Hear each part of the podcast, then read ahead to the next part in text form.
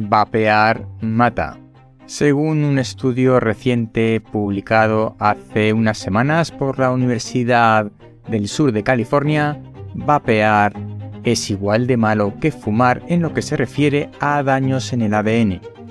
Es cierto que los investigadores dicen que quieren ampliar el estudio a un grupo de personas mayor y con más variables a tener en cuenta, pero las primeras conclusiones con respecto a los daños en el ADN por vapear, o es decir, por utilizar cigarrillos electrónicos, es similar a los fumadores, de acuerdo a la intensidad del fumeteo o del vapeo.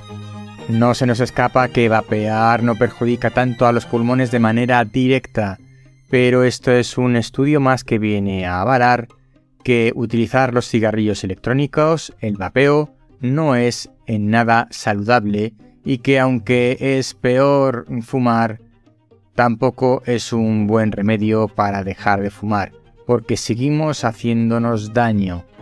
Así que si eres usuario de los cigarrillos electrónicos, te recomiendo que ahora que has dejado de fumar, dejes también de usar el vapeo. Hasta aquí el breve episodio de hoy, esto es el décimo hombre y yo soy Ignacio de Miguel. Reflexiones de ciencia y naturaleza porque cuando nueve personas están de acuerdo en algo, una décima debe llevar la tesis contraria. Recuerda que este podcast está dentro de la red de podcast podcastidae.com.